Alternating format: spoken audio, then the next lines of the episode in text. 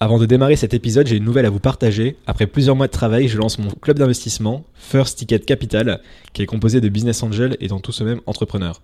Avec First Ticket Capital, nous allons investir en précide des tickets allant de 50 000 à 200 000 euros dans 4 à 8 startups par an, et notre volonté de vous accompagner du précide à la série A sur des sujets cruciaux pour votre startup. Rendez-vous sur le site de First Ticket Capital. Je vais ajouter le lien en description de l'épisode afin d'avoir plus d'informations sur nos critères d'investissement et n'hésitez pas à nous contacter via le formulaire disponible sur le site. Moi, j'arrête là pour ma pub personnelle et je vous donne rendez-vous tout de suite pour Dans la tête d'un VC.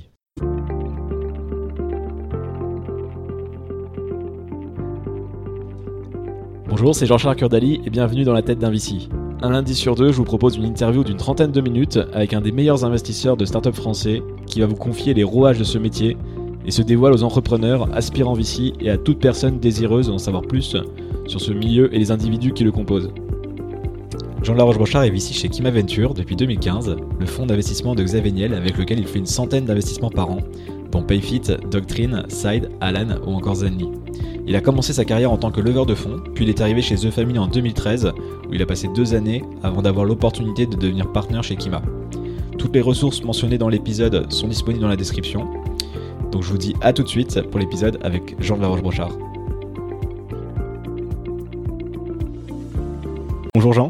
Salut. Merci pour ton temps et de m'accueillir à Station F. Est-ce que tu peux te présenter brièvement et ainsi que Kima? Euh, donc je m'appelle Jean, euh, je m'occupe euh, d'une partie des investissements startup de Xavier Niel, le fondateur de Free. Et avec Kima, notre objectif, c'est de d'accompagner et de financer les meilleurs entrepreneurs francophones de la tech, qu'ils soient basés en France ou à l'étranger. Et donc ton, ton parcours en, quelques lignes Et mon parcours, euh, bah en fait, il, se divise en trois, je dirais. Euh, période 2008-2013 où j'étais euh, principalement leveur de fonds. J'accompagnais des boîtes dans leurs opérations de levée de fonds. C'est ça qui m'a permis de rencontrer à ce moment-là, en tout cas de réaliser à peu près 1000 rendez-vous avec des investisseurs.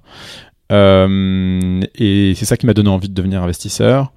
Et après, en 2013, pour essayer de trouver un tremplin pour faire le, passage entre le côté de sell side de la levée de fonds et le côté buy side de l'investissement, j'ai rejoint The Family. Euh, donc c'était au tout début de The Family, hein, c'était septembre 2013, six mois après la création, et j'y suis resté pendant deux ans. Et, puis, tu faisais quoi The Family? Et à The Family, euh, je m'occupais beaucoup du sourcing des, entre, des, des, des boîtes et euh, de l'accompagnement dans la levée de fonds, parce que c'était ce que je savais faire. Euh, et ensuite, j'ai fait la connaissance de Xavier quand on a réalisé la levée de fonds de Capitaine Train. Et c'est à cette occasion que euh, qu'il m'a proposé de le rejoindre. Et j'ai rejoint Kima, c'était septembre 2015. Donc il y a presque 4 ans maintenant. Bientôt 4 ans. Bah, 4 ans quand l'épisode sortira, ça vers septembre. Donc euh, ça fera 4 Déjà. ans. Ça passe vite.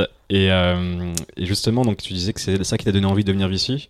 Tu peux exprimer un peu plus qu'est-ce, que, qui te donnait envie Est-ce que, Qu'est-ce que tu avais vu justement qui toi te donnait envie de devenir VC Il y a eu la combinaison de deux choses. Euh, en 2011, j'ai fait la connaissance de Jean-Daniel Guillot et de ses associés chez Capitaine Train j'ai trouvé ce qu'ils ce étaient en train de faire absolument remarquable et donc euh, on les a accompagnés sur leur levée de fonds. C'est une levée de fonds qui a été euh, assez difficile, euh, pénible euh, et pas que la première, hein, la deuxième un an et demi après et la dernière, celle pendant laquelle, euh, celle grâce à laquelle j'ai connu Xavier. Ça a été des épisodes assez douloureux parce que les investisseurs croyaient pas en Capitaine Train. Moi, je croyais en Capitaine Train de, de, je croyais énormément en Capitaine Train. D'ailleurs, à l'époque, je me rappelle, j'avais proposé à l'investisseur euh, d'investir un peu de mon argent perso et j'en avais pas beaucoup, donc euh, c'était à peu près toutes mes économies. Euh, il a refusé, mais bon, c'est pas grave. et ça, couplé au fait, donc je croyais en Capitaine Train, je sentais que ça allait marcher. Bon, ça a été le cas, coup de chance. Le fait que les investisseurs n'y croyaient pas et en plus de pas y croire, je voyais quasiment une majorité d'investisseurs qui répondaient pas aux emails, euh, qui n'étaient pas très constructifs dans leurs échanges avec les entrepreneurs, qui arrivaient en retard en meeting, euh, qui leur faisaient perdre du temps, euh, qui en fait, je trouvais, n'étaient pas très professionnels dans leur approche. Et donc, euh, ça moi, ça m'a frustré dans mon métier de leveur de fonds. Et de cette frustration, je me suis dit, bah, quitte à être frustré, euh, autant rejoindre cette industrie euh, pour essayer de leur montrer que euh, on peut faire mieux avec de meilleures intentions et un peu plus de discipline et de consistance. Et c'est ça qui m'a motivé à devenir VC. Et, et après, j'ai eu beaucoup de chance en faisant la connaissance de Xavier. Justement, j'ai relu pas mal de tes articles pour préparer l'émission. Et, c'est vrai que bah, globalement, t'es quand même pas très positif vis-à-vis du VC, comme, tu dis là. T'expliques notamment que c'est dû à l'histoire, comment le, venture capital a démarré en France à la fin des années 90. Est-ce que tu peux revenir justement sur cette partie pour comprendre peut-être pourquoi ils ont pas forcément eu, toi, là, ta manière de faire du VC historiquement dans, dans l'industrie? Alors, euh, en France, on mélange euh, venture capital et investissement small cap. Et dans l'investissement small cap, il y a le mot small. Hein. donc, euh, c'est investissement petit joueur. je dis ça parce que c'est important. Le VC, il est né fin des années 90 sur la base de, rabais fiscaux pour les fonds qui se montaient. Pour les particuliers. Donc, les particuliers pouvaient investir dans les fonds. Ça leur donnait un avantage fiscal. Et donc, le job de fond, du fonds, c'était de offrir suffisamment de performance pour que ce soit au-dessus de l'avantage fiscal, pour que les gens s'y retrouvent. Et donc, au lieu de se retrouver à faire le métier de venture capital, qui est un, métier de maximisation du potentiel, ils sont retrouvés à mitiger le risque, à optimiser les rendements, et donc à avoir une démarche gagne petit sur un marché qui, euh, qui en fait euh, demande d'avoir de l'ambition et, du courage, quoi. Et malheureusement, euh, bah, comme toute industrie, euh, quand tu prends un mauvais pli au, démarrage, bah, tu mets du temps à, à, te relever. En plus, l'industrie du venture capital, du capital risque, c'est une industrie pendant laquelle les fonds ont des durées de vie qui sont assez longues, qui sont de 10 ans. Euh, les managers de fonds relèvent des fonds de manière régulière, donc ils sont là pendant très longtemps. Et comme euh, c'est pas très méritocratique, et eh ben on se retrouve avec des structures de fonds dans lesquelles il y a des patrons à la tête de ces fonds euh, et peu de juniors qui arrivent à accéder aux meilleures places. Euh, et donc on a un renouvellement de l'écosystème qui, qui, met du temps à arriver, euh, qui est en train d'arriver. Il arrive même encore plus vite parce que les juniors, enfin les juniors qui maintenant sont plus trop juniors, mais les gens frustrés des partnerships auxquels ils peuvent pas accéder sont en train de quitter ces fonds-là pour monter leurs propres fonds. Il y en a de plus en plus. Et je pense que ça va mettre, euh, ça va faire un bon coup de nettoyage euh, euh, face aux, anciens du capital risque qui n'ont pas évolué avec le marché. moi, je vais pas parler des mauvais exemples, j'ai parlé des bons exemples, les gens qui ont bien évolué avec le marché. L'un des meilleurs exemples, ce serait Benoît Grossman chez Ininvest Raseo. qui fait le, métier d'investisseur comme il devrait être et pas tel qu'il a été malheureusement nourri par les, euh, l'opportunité de la fin des années 90 avec les rabais fiscaux sur ces mm. fonds euh, FIP, FCPI. Et comme il pourrait être, donc euh, tu peux détailler un petit peu, tu veux dire maximiser plutôt la, le profit, enfin la performance Dans le venture, il faut savoir prendre des risques parce que tu finances très tôt des entreprises sur lesquelles il y a beaucoup d'incertitudes et, et donc le seul moyen finalement euh, de mettre un, coup de pied à cette incertitude, c'est de donner beaucoup de moyens à beaucoup de talents. Donc toi, ton job, c'est tu détectes des talents sur une opportunité de marché colossale et tu mets suffisamment de moyens pour pousser la locomotive. Et pousser la locomotive, c'est important parce que c'est ça qui permet de gagner euh, en exécution, en vélocité, et donc de prendre un rythme de, travail et de progression qui va suffisamment vite pour aller chercher l'opportunité de marché. Et si c'est pas toi qui fais, ce sera une autre boîte qui le fera. Et donc ça, c'est important. Donc quand tu es entrepreneur, à un moment donné, il faut que tu te poses la question de est-ce que j'ai envie euh, euh, de prendre le risque de créer une boîte extraordinaire, sachant que j'ai toutes les chances de me planter ou est-ce que j'ai pas envie de prendre ce risque? Et dans ce cas-là, euh, je vais avoir une approche un peu plus euh, euh, raisonnable et c'est tout à fait louable, hein, c'est le choix de chacun. Mais dans ce cas-là, il faut que je m'associe avec des investisseurs qui ont la même vision que moi et euh, je peux pas avoir euh, un objectif louable sur un marché, par exemple, sur lequel euh, il y a énormément de compétition, il y a énormément de risques. Il faut aussi aligner tes ambitions personnelles avec le projet sur lequel tu te lances. Tu vas pas me dire, je vais être raisonnable en voulant faire de l'aérospatial. Ça marche pas. Tu vois. Bien sûr. Très bien. Et donc globalement plutôt positif quand même, parce que quand tu vois, il y a un renouvellement, c'est vrai qu'il y a pas mal de juniors, en tout cas des gens qui ont, qui ont quelques années maintenant d'expérience, qui sont en train de monter leur propre fonds.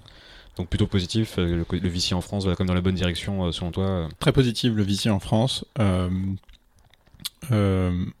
chaque année, je pense qu'on peut citer une ou deux personnes nouvelles qui rentrent dans l'écosystème et qui ont l'ambition, le courage, la volonté farouche d'aider les entrepreneurs à écrire de grandes histoires. Et c'est exactement le type d'investisseur dont on a besoin. Je dis pas qu'il ne faut que ce type d'investisseur, mais moi c'est ma cam parce que c'est parce que c'est les gens avec qui je m'entends et on fait le même métier. Euh, et puis après, il faut qu'ils arrivent à coexister avec euh, des investisseurs euh, dont le profil de risque, mais aussi de rendement est un peu moins élevé. Et si on va de l'autre côté maintenant, où tu es toujours beaucoup plus positif côté entrepreneur, on voit en France aujourd'hui le niveau moyen qui augmente à une vitesse folle. Je sens comment tu, comment tu expliques ça, toi qui as fait depuis 2008 la levée de fonds, puis 2015 chez Kima. Là, on voit les, je sais pas, les 4-5 dernières années. Alors, moi, je suis dans l'écosystème depuis 4-5 ans, donc j'ai vu euh, l'évolution. Toi, comment tu l'aperçois, cette évolution? Pourquoi euh, euh, Comment Etc. Bah, si tu regardes la Silicon Valley, San Francisco, je pense que c'est un très très bon exemple. Les, écosystèmes concentrés permettent aux meilleurs individus de ces, écosystèmes d'extraire de, de, leur valeur. Euh, parce qu'ils sont entourés de gens euh, talentueux, plus intelligents qu'eux, euh, qui vont leur permettre de gagner en compétences, en ambition, de développer un réseau fort, de trouver des clients plus rapidement, de trouver des capitaux plus abondants auprès de plus de monde, etc. etc. Et donc c'est cet ensemble concentré qui permet de créer un écosystème de, cette qualité-là. ça met du temps, hein, parce qu'en fait c'est des effets composés, c'est chaque pièces qui se rajoutent dans cet écosystème euh, contribuent à l'accélération du progrès suivant et contribuent euh, à l'émergence euh, d'un entrepreneur, à l'accompagnement d'un autre, etc. Et donc l'écosystème francophone, depuis, je pense que The Family a joué un, grand rôle là-dessus depuis le démarrage. dans l'éducation notamment. Dans l'éducation, ouais euh, et ben, l'écosystème francophone, euh, depuis, euh, je dirais, notamment 5-6 ans, il accélère. Et plus il accélère, en fait, plus il accélère. C'est pour ça qu'il y a des effets composés très forts. Aujourd'hui, on a de plus en plus d'entreprises qui lèvent des montants importants, mais aussi des entreprises qui réalisent des, chiffres d'affaires importants. tu prends des DataIQ, Algolia, Payfit, pour ne citer que. c'est des entreprises qui font plusieurs dizaines de millions d'euros par an alors qu'elles existent depuis quelques années. Et euh, ça, c'était pas vrai il y a, il y a, il y a 5-10 ans. Quoi. Ce qui a un impact forcément sur le VC également, parce que du coup, euh, historiquement, les, les perfs étaient pas bonnes, ou enfin plutôt moyennes, voire pas bonnes du tout même, mmh. euh, les années 90-2000. Et maintenant, donc c'est, je sens ce que tu disais dans des articles, c'est qu'on peut être très optimiste même sur les retours potentiels dans le VC. Alors on peut être très optimiste sur les retours potentiels, mais la vérité, c'est que les retours vont rester concentrés dans la main de quelques-uns seulement. parce que, en fait, donc c'est c'est pas, pas un écosystème juste, hein. il n'y a pas de justice là-dedans, mais euh, les meilleurs entrepreneurs euh, vont attirer les meilleurs VC qui, qui, vont aller chercher les meilleurs entrepreneurs, etc. C'est un cercle vertueux. Donc il faut absolument arriver, quand tu es un investisseur avec euh, de l'ambition et du capital à déployer, à te mettre dans cette boucle-là, parce que si tu n'arrives pas à t'y mettre, et eh ben finalement, tu es sorti du circuit. Et en France, ça n'empêchera pas euh, des fonds d'investissement de réaliser des perfs euh, tout à fait corrects, mais celles ceux qui vont réaliser un jour, et je l'espère, des x10, x15, x20 sur leur portefeuille, comme peuvent le faire certains fonds aux États-Unis, on les comptera sur les doigts d'une main. Ce qui est plutôt logique au final, c'est vrai que c'est pas tout le monde ne peut pas accéder à, tous les deals. Et justement, je voulais parler de, de Kima. Donc vous investissez dans 100 boîtes par an environ, mm. deux par semaine. Euh, t'avais donné les chiffres justement. Alors je sais pas si t'as donné ceux de 2018, mais j'avais vu ceux de 2015 à 2017. Ouais. Et t'avais des perfs. Enfin, vous aviez des perfs. Vous êtes plusieurs sur Kiva. C'est vrai qu'il faut préciser. À travailler dessus, euh, assez impressionnante. Et comment vous faites pour maintenir une telle perf en faisant autant de volume euh, par an? Alors, euh, il y, a, un piège dans l'équation. Donc le piège dans l'équation, c'est qu'aujourd'hui on est dans un marché qui est très dynamique. Donc les boîtes lèvent de l'argent sur des valorisations qui sont relativement importantes. Donc nous, notre portefeuille, en fait, euh, il se retrouve valorisé euh, assez vite. Euh, donc je ne sais pas te dire si la perf aujourd'hui, nous on est sur un TRI euh, interne d'environ 30% sur les millésimes. Donc nous on parle en millésimes. Donc chaque année on va investir une centaine de boîtes. On va appeler ça un millésime. Ensuite on va traquer les levées de fonds de ces, boîtes-là, les sorties, les boîtes qui vont mal et celles qui sont en train de fermer. Et tous les ans, on va, enfin plutôt nous aujourd'hui tous les trimestres, on va mettre à jour euh, euh, la valorisation des boîtes et voir à peu près notre performance euh, latente. Donc elle n'est pas réalisée. Hein. La performance latente de Kima, 2015, 2016, 2017 notamment, c'est environ 30%.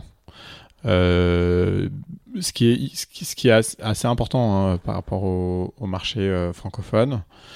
Euh, je ne sais pas si à terme, donc dans encore 5, 6, 7 ans, euh, sur chacun de ces millésimes, si on sera plutôt à 15, ou si on va réussir à maintenir une perf entre 30 euh, et je ne sais pas combien. Parce que plus le temps passe, et plus la pression sur le portefeuille est importante, parce que réaliser 30% de perf quand tu as investi 10 millions, c'est facile, hein, il faut faire 13 millions l'année d'après. Refaire 30% quand ta, quand ta perf elle est à 13. Parce que le TRI, c'est du cumulé. Hein. Donc le jour où tu es à 20, ça veut dire que l'année d'après, euh, il faut que tu aies, fait, euh, il faut que fait 6 millions de perfs hein, sur ton performance. C'est énorme. Hein. Donc je, je, je, pense pas qu'on va rester euh, sur, un, sur, un, sur un TRI aussi important dans les années qui viennent. mais il va rester tout à fait décent. Et je peux te dire, avec la qualité du portefeuille qu'on a, que nous, on sait qu'on va faire entre x2 et x3 sur notre portefeuille Kima à terme. Et, je me posais une question, tu vois, vous faites 100 deals par an, et je me demandais si. Euh, enfin, c'est peut-être pas un bon raisonnement, mais tu vois, si tu faisais que 50 deals par an, est-ce que euh, d'une certaine manière ta perf serait supérieure? Et à l'inverse, si tu faisais 200 deals par an, enfin, de quel côté en fait il y aurait plus de perf, tu penses euh? Si on faisait 50 deals par an, la performance serait meilleure, mais la valeur absolue de la performance serait moins bonne. Ouais, ce que je pensais aussi. et puis, en fait, quand on fait 100 deals, bah, régulièrement, on va tomber sur un ou deux deals un peu fous qu'on va se permettre de faire parce que on fait 100 deals par an, et tu vas voir qu'il y en a quelques-uns qui vont fonctionner très très très bien dans ces deals-là. Euh, le modèle il fonctionne hein, très bien. Honnêtement, faire euh, entre 70 et 100 deals par an euh, de manière assez consistante en termes de montant, d'un point de vue statistique, ça fonctionne très très bien. La seule chose qui a changé chez Kima entre aujourd'hui et, et, il y a quelques années, c'est que maintenant on se concentre quasiment exclusivement sur les entrepreneurs francophones, ce qui n'était pas le cas avant, parce qu'on n'avait pas assez de matière, pas assez d'entrepreneurs francophones de bonne qualité euh, pour faire autant de deals. Aujourd'hui, c'est plus le cas. Ce qui veut dire qu'il y a 100 boîtes par an euh, francophones euh, suffisamment avec un potentiel incroyable pour investir. Avec du potentiel. Après, chez Kima, on ne cherche pas à faire des boîtes qui vont valoir 1 milliard, 10 milliards, 100 milliards. avec Kima, on cherche à faire des boîtes dont on pense que l'opportunité de marché qu'elles ont en face, en face d'elles est, est, importante et sur lesquelles on va être raisonnablement pouvoir se dire qu'on fera x10, x20 euh, euh, si ça fonctionne euh, au moins. Sur les startups, sur, individuellement. Mm. Et tu disais par contre que c'était quand même capé, parce que le volume fait que devant, tu es comme j'ai capé à x2, x3 en cumulé quand même. c'est un modèle statistique. Je fais 100 boîtes, j'en ai 50 qui meurent. Au moins, hein. en fait, j'en ai deux tiers qui meurent. Donc ça veut dire que le, le, le, tiers restant, lui, il va réaliser des performances de, enfin, qui, sont, qui sont hyper importantes. Quoi. Sur ces boîtes-là, du coup, vous prenez pas de, pas de siège au board, j'imagine euh, Non, jamais de siège au. Jamais. Et, euh, et, justement, vous les aidez de quelle manière? Ces 100 startups qui rentrent tous les ans euh? On les aide pas de manière proactive, on les aide de manière réactive. Donc, quand elles arrivent chez Kima, on a un joker dans leurs mains. elles savent qu'elles ne le regretteront pas. Elles ne savent pas si ce sera utile pour elles. En revanche, elles savent qu'il y a 700 startups dans le portefeuille et qu'elles peuvent se connecter à ces startups à tout moment. Euh, maintenant, avec le prisme francophone, euh, en plus, euh, il y a un, langage, une culture, il y a beaucoup plus de points communs entre les entrepreneurs. Et puis, on voit tellement, tellement, tellement de choses passer qu'un entrepreneur qui nous envoie son update, dans la seconde, on sait si on peut l'aider ou pas, et si on peut lui donner une information pertinente ou pas. Et nous, notre job, c'est de maximiser notre impact à la minute quand on accompagne les entrepreneurs de Kima, et de ne pas faire de fausses promesses. D'accord. Et aussi, vous faites de la Serie A maintenant? Depuis quelques années Alors, on fait de la Serie A depuis, en fait, depuis que euh, qu'on bosse ensemble avec Xavier depuis septembre 2015. Ce qui s'est passé quand je suis arrivé euh, chez Kima, euh, j'avais dit à Xavier. Le, le, modèle du venture classique, c'est un modèle dans lequel on va mettre plus d'argent dans moins de startups. Et puis, on, et puis on va doubler la mise sur les gagnants. Et en plus, on réalisera beaucoup plus de perfs potentiellement. et on gagnera beaucoup plus d'argent. Et Xavier me dit mais Moi, j'ai pas besoin de plus d'argent, je fais pas ça pour l'argent. Euh. donc, euh, voilà. et Kima, ça fonctionne. et il me dit Mais écoute, si à un moment donné, tu crois qu'il y a des deals qu'il faudrait qu'on fasse sur lesquels on doit mettre un peu plus d'argent, ok. Et on a eu vraiment beaucoup de chance que le premier deal qu'on a fait, c'était Zenly. Et Zenly, euh, on a mis un peu plus de 3 millions et on a récupéré euh, presque 10 fois la mise en 18 mois et, c'était euh, c'était extraordinaire pour nous. et puis investi en seed aussi Enfin, t'avais mis le ticket à 150 000 ou c'est jamais le ticket 150 000 Non, c'était pas un ticket de 150 000, c'était directement un peu plus de 3, 3 millions 2, je crois. Mais il y a des boîtes avec lesquelles t'investis en seed où t'as mis les 150 000 au début ou c'est toujours. C'est arrivé. C'est arrivé, ok. La moitié, de, la moitié de, ouais, sur une moitié du portefeuille de série A.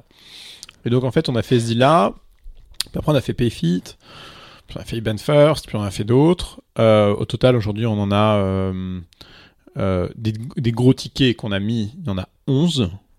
Euh, il y en a deux qui comptent pas parce qu'en fait on a mis sur des tours qui étaient un peu late stage et donc on a vraiment pas beaucoup de capital dans ces boîtes là qui sont Alan et Open Classroom.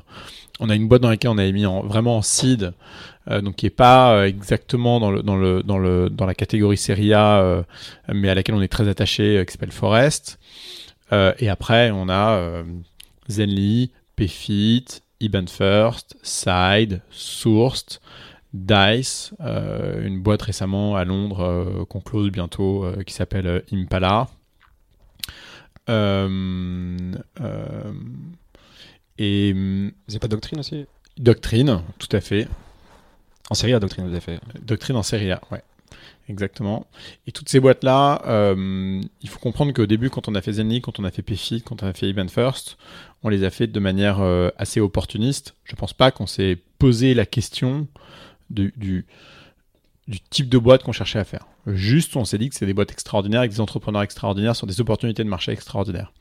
Et puis on a affiné ça euh, assez rapidement en se disant, il faut qu'on mette euh, de l'argent dans ces boîtes-là si on pense qu'elles vont transformer leur industrie, si on pense qu'elles peuvent valoir au moins 10 milliards euh, à la sortie ou à l'IPO. Et c'est des boîtes, si on pense qu'elles ont ce potentiel-là, il faut qu'on leur mette beaucoup plus d'argent que ce que le marché leur aurait donné à cet instant. Euh, et tout ça pour en fait nourrir l'ambition et le talent des entrepreneurs qui sont à la tête de ces boîtes. Même plus vite, j'ai eu l'impression. Ce que tu disais aussi, c'est que j'avais vu l'exemple de Payfit que tu as mis dans un article. que Vous avez Oui. dit, ils faisaient pas beaucoup de MRR quand vous avez fait la levée. Non, très vite. Alors nous, on, va, j'ai fait le calcul, c'est des boîtes sur lesquelles on est entré sur des multiples euh, d'ARR. Donc généralement, une boîte SaaS va lever sur des multiples d'ARR d'environ euh, 10 fois, euh, c'était t'es à 10 fois le revenu annuel. Ok. Euh, Donc ta valorisation est 10 fois supérieure à ton revenu annuel. ton revenu annuel. Ouais. Ces montants euh, tendent à augmenter parce que les investisseurs, pour pouvoir préempter les deals, vont se baser sur le revenu que la boîte compte faire dans euh, 6, 9, 12 mois. La réalité, c'est que sur toutes les boîtes, sans exception, Payfit, Banfer, Side, Dice, euh, euh, Impala Co, euh, Doctrine même, on est sur des multiples d'ARR qui sont entre 35 et 70 fois. Et la raison pour laquelle on fait ça, c'est parce qu'au moment où on fait le deal, nous on pense que ça va valoir 10 milliards. Donc c'est pas une question de valo, tu vois. Tant que tu es en dessous de 50 millions de valo, ça n'a aucune importance de la, valorisation. Ce qui est important, c'est qu'ils aient assez de capital euh, pour pouvoir ne pas se poser la question de, euh, des questions bêtes de tiens, j'ose pas embaucher cette personne parce que j'ai pas le montant ou vis-à-vis de mon burn, etc. Nous, on a besoin qu'ils atteignent rapidement une taille critique en termes d'équipe, en termes de vélocité. Et une fois qu'ils ont ça, après, c'est est-ce que la mayonnaise, elle prend quoi? Si elle prend, tant mieux. Et aujourd'hui, on a de la chance, on n'a pas eu le cas encore d'échec dans ce portefeuille-là. Et on a des boîtes qui. euh, qui tu, tu, tu vois, Payfit, euh, quand on les a financés, ça faisait grosso modo zéro. euh, euh, Aujourd'hui, euh, ça, se compte en dizaines de millions, tu vois, pour euh, le chiffre d'affaires. Euh, une boîte comme Iban First, pareil, ça faisait quasiment zéro, ça se compte en dizaines de millions. Une boîte euh, comme Doctrine, euh, c'est une boîte qui a fait euh, x5 en revenus en, en un an. Donc, euh, on est donc c'est ça notre donc on, on a de la chance pour l'instant sur ce portefeuille là on a forcément des boîtes qui vont planter. Je les attends euh, j'espère pas mais je les attends quand même. Euh, normalement un fonds d'investissement va perdre 30 à 40% de son portefeuille notamment s'il prend des vrais risques.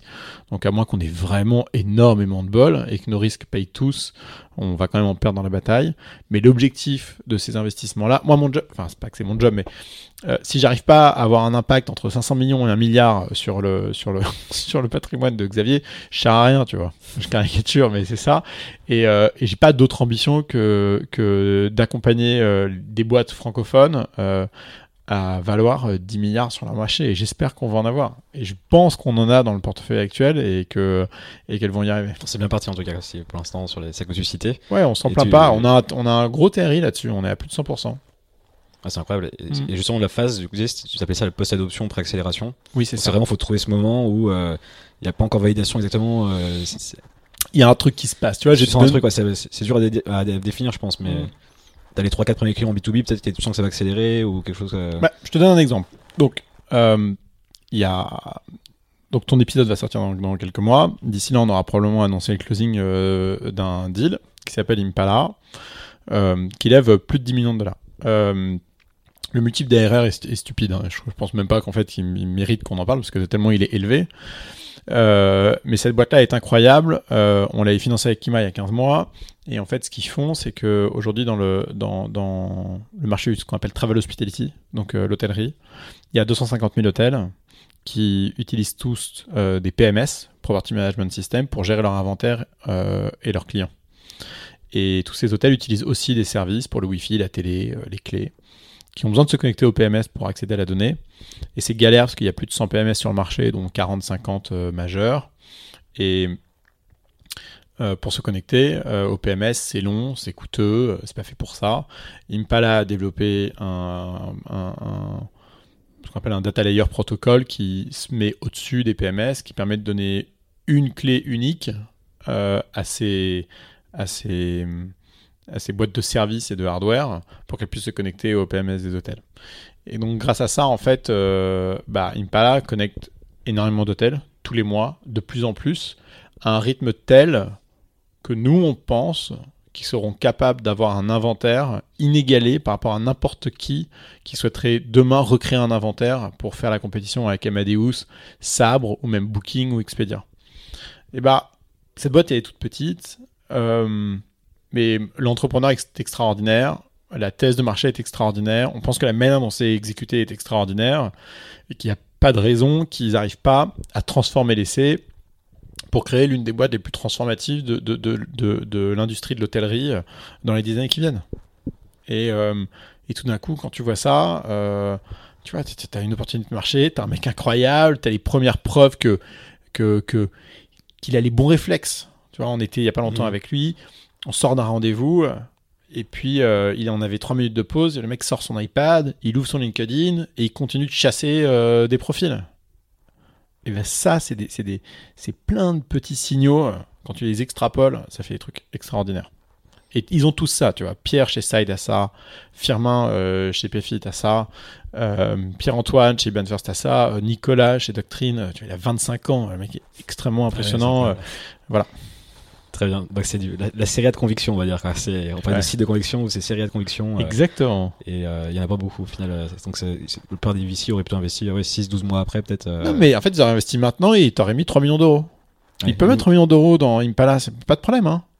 Mais tu vas pas réaliser la prophétie euh, à, à laquelle tu t'attends, tu vois. Tu vas pas réaliser un truc énorme, tu donnes pas des moyens énormes à quelqu'un. Et il faut prendre le risque. Après, est-ce que l'entrepreneur va être euh, responsable face à, à- à- à tout cet argent qu'il va avoir sur son compte en banque et la manière dont il doit le faire travailler Ah, Je sais pas. Mais en tout cas, on en a la conviction. Très bien. Et, euh, et sur quoi Kima travaille en ce moment pour euh, continuer à la load and curve de, Kim- de Kima entre guillemets Vous avez des, points de travail en ce moment euh, Les vous- points de friction de Kima, c'est nos entrepreneurs ont des besoins, ont des questions récurrentes. Donc aujourd'hui, on est en train de, de les répertorier euh, pour voir comment est-ce qu'on peut fournir des réponses à ces questions récurrentes de manière un peu plus systématique. donc Euh, la connaissance partagée entre le portefeuille, par exemple. oui. comme ça. euh, et c'est hyper difficile à faire. Je t'avoue qu'on essaye et qu'on n'y les pas de manière générale, dans les, dans les boîtes en interne, c'est les gens ont du mal à les utiliser correctement. et- Ouais, euh, c'est un vrai sujet. Donc, euh, on va voir comment on fait. Euh, euh, donc, c'est ça. Et après, nous, on s'est reconcentré depuis un an sur les entrepreneurs francophones de la tech. Et euh, je pense que euh, ça simplifie l'ensemble des échanges qu'on a avec les entrepreneurs parce que tout d'un coup, euh, euh, t'as pas euh, une boîte euh, D2C à New York qui te pose une question et une boîte high-tech à Amsterdam avec une marketplace à Paris et donc tu te retrouves pas schizo avec plein de choses, ple- plein de sujets différents à gérer. Évidemment, les boîtes sont toutes différentes, mais là, on est en train de resserrer un socle commun et c'est important d'avoir un socle commun si tu veux créer un réseau important. Très bien, j'arrive déjà aux questions de fin, on, est, arrive déjà au bout. Euh, Qu'est-ce que tu as appris ces derniers mois qui, t'a fait progresser bah, énormément, tu penses euh, Est-ce que tu as un dernier learning là que t'auras en tête euh, qui t'a fait passer une nouvelle étape dans ta perception des startups ou sur ce que tu veux? Ouais, carrément. Donc moi, j'ai rejoint Xavier en septembre 2015 et avant d'avoir, avant de rejoindre Xavier, je switchais de job à peu près tous les deux ans. Euh, et c'était le résultat du fait que j'ai commencé à travailler assez tard, euh, que j'ai mis un peu de temps à trouver ce que je voulais faire dans ma vie, euh, et pas, à trouver ce que je voulais faire en fait, ce dans quoi j'étais bon. Et du coup, du coup, pour la première fois, maintenant, tu vois, ça va faire 4 ans qu'on bosse ensemble. en fait, j'ai passé deux fois plus de temps avec Xavier qu'avec n'importe qui d'autre. même si avec Xavier, on doit se voir une fois par an, mais ça, c'est un autre sujet. on échange quand même quotidiennement par email. Et l'année dernière, l'été dernier, euh, je me suis posé la question de la continuité de Kima, d'île de Seria, quelle forme ça devait prendre. Et, euh, je t'avoue que ça n'a pas été facile de mettre le doigt dessus et on n'y est même pas arrivé. Hein. On, a, su à ce moment-là, on a décidé avec Xavier qu'on allait se reconcentrer sur les entrepreneurs francophones de la tech avec Kima. On n'a pas mis encore le doigt exactement sur la manière dont on allait progresser avec nos deals de Seria, sachant qu'on les a fait un peu de manière euh, enfin, tu vois, c'est quelque chose que le marché connaît pas. Euh, euh, sur lequel on n'a pas mis de brand particulier. donc c'est un peu un extraterrestre pour les gens. et donc ne pas avoir réussi à mettre cette accroche dessus, moi je suis, je suis rentré dans une, dans, une, dans une phase de questionnement assez importante sur la manière dont il fallait que je progresse pour continuer d'accompagner les entrepreneurs parce que tu es un peu dans un rôle d'imposteur quand tu es investisseur. Euh, tu fais un boulot qui est formidable parce que tu finances des entrepreneurs qui veulent changer le monde. Il est plutôt cool ce métier parce que euh, pour cette raison-là, euh, il est. Faut pas se mentir, il, est facile parce que c'est pas toi qui bosses. Hein. ton, job, c'est la moitié de ton job, c'est de faire des choix. Alors oui, il y a des gens qui galèrent à faire des choix, mais il y a pire quand même dans la vie que d'avoir comme job de faire le choix ou non d'investir ou non dans une boîte. Enfin, c'est dingue. Et en plus, c'est un métier confortable parce que, pas parce que bien réalisé, euh, euh, c'est très rentable. Donc une fois que, es, que, tu prends conscience de ça, bon ça j'avais pris conscience il y a longtemps, mais une fois que tu as pris conscience de ça et que euh, tu as bossé pendant, tu vois, deux ans, trois ans euh, sur euh, le brand de Kima, sur ce qu'on faisait avec les entrepreneurs pour essayer de grandir avec tout ça, de, d'apporter ta patte à l'écosystème et, que tu l'as fait dans une certaine mesure, tu te demandes, bon, alors c'est quoi la suite? Et donc euh, là, c'est vraiment la question de qu'est-ce qu'il fallait que je fasse de plus? Et ça n'a pas été une période facile, tu vois. Fin d'année dernière, début de cette année, j'étais pas très bien dans mes baskets. Et puis j'ai réalisé une chose toute simple, en fait, euh, il y a deux personnes de TEDx Sciences Po qui m'ont appelé pour me demander de venir faire un TEDx. J'ai dit OK. Et le sujet du TEDx, c'était euh, le pouvoir de la peur. le pouvoir de la peur, euh, ça tombait bien, c'était vraiment un bon moment parce que c'était le moment où je, cherchais un peu un second souffle personnel hein, vis-à-vis de mon environnement pro. Et hum, la veille du TEDx, j'ai failli l'annuler et en fait, j'ai reçu deux coups de fil. Le premier de Phil, euh, le CEO de DICE, une boîte dans, notre portefeuille consumer dont je suis euh, follement amoureux, euh, et Pierre Munier, le CEO de Side, qui est un mec extraordinaire. Et les deux, le même jour, m'ont dit la même chose. Donc Phil m'appelle et me dit Ah Jean, j'ai discuté avec tel investisseur que tu m'avais présenté et tel autre investisseur que tu m'avais présenté. Et en fait, je me rends compte la puissance euh, et le, du, réseau euh, que euh, tu m'as aidé à créer depuis un an. Parce qu'en fait, il était sur un sujet difficile, qui est le ticketing pour les événements live, sur lequel les gens ont peu de foi, un peu d'envie, et donc il était un peu seul. Et donc, moi, je suis quelqu'un de conviction. Donc, une fois que j'ai la conviction sur un entrepreneur, un sujet, je mets la gouache et je présente, je, présente cet entrepreneur à d'autres personnes. Et tout d'un coup, il a été entouré de plein de monde et, ça a contribué à, faire, à le faire grandir, à faire grandir la boîte. Euh, et Pierre, euh, je lui ai présenté un garçon qui lui a présenté une autre personne qui est devenue euh, quelqu'un de très important chez Side aujourd'hui. Et il me dit, tu vois, genre des gens comme ça, il faut que j'en rencontre plus. Envoie-moi tout ce que tu as, quoi. et ça, c'est le pouvoir du réseau.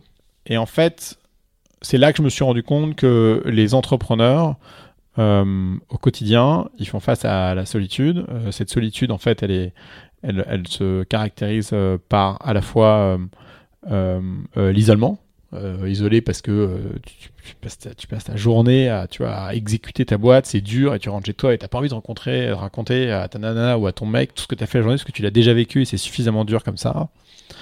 Euh, tu fais face à l'ignorance parce que tu sais pas ce que tu sais pas et il y a rien de plus dur, tu vois, que d'avancer euh, dans le vide. Euh, et ça, c'est le troisième point, c'est le vide, euh, le manque de référentiel.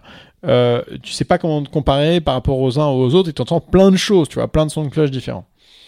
Euh, je vais pas revenir en détail sur ce, triptyque de la solitude, mais ce qui est certain, c'est que le rôle d'un investisseur, c'est de ne pas devenir instrumental individuellement vis-à-vis de l'entrepreneur qui l'accompagne, c'est d'aider l'entrepreneur à s'entourer de gens instrumentaux et de créer ce réseau autour de lui. Et donc là, je me suis rendu compte de ça.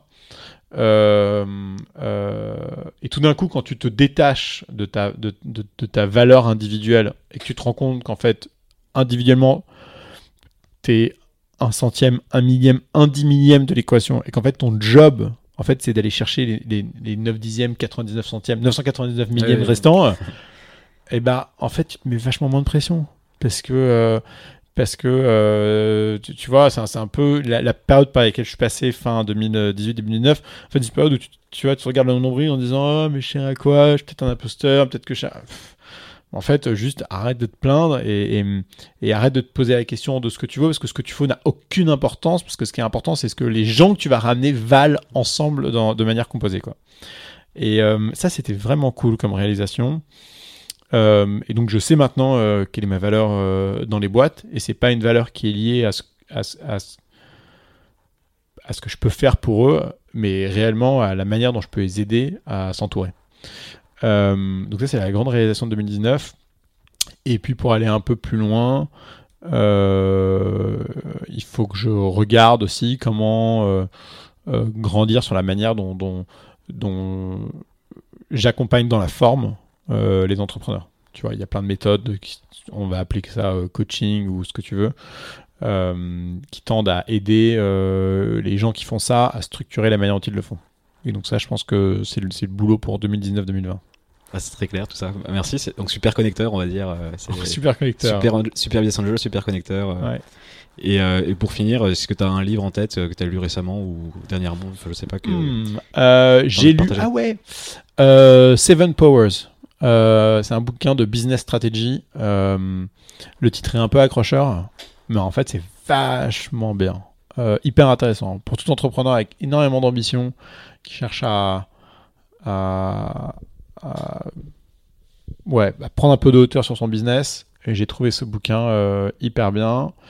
Euh, et avant ça, Measure What Matters de John Doerr Les sur les OKR. Euh, c'est la version intelligible de High Output Management.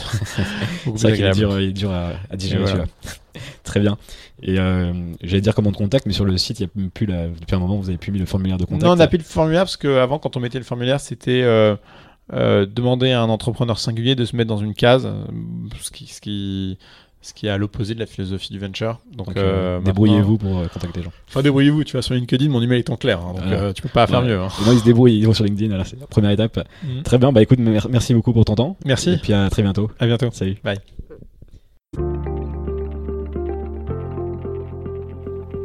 C'est la fin de cet épisode. Si ça vous a plu, je vous conseille rapidement de vous abonner sur votre plateforme favorite pour ne pas louper les prochains épisodes. Et de vous abonner également à ma newsletter. Vous pouvez trouver le lien dans la description de cet épisode. J'envoie un mail chaque lundi à 16h30. Donc dans la tête d'un VC, c'est une semaine sur deux le lundi. Et la semaine, il n'y a pas d'épisode. Vous recevrez un article euh, sur un sujet lié aux startups, à l'entrepreneuriat ou à l'investissement que j'écris sur, euh, sur Medium. Et je vous conseille aussi, bah, pour m'aider en tout cas, si vous souhaitez m'aider, d'aller mettre 5 étoiles sur Apple Podcast et un commentaire éventuellement. Ça fait toujours plaisir de recevoir des, commentaires euh, sur vos feedbacks sur les épisodes, sur des encouragements, etc. Et moi, je vous dis en attendant, donc à, très vite dans la tête d'un VC.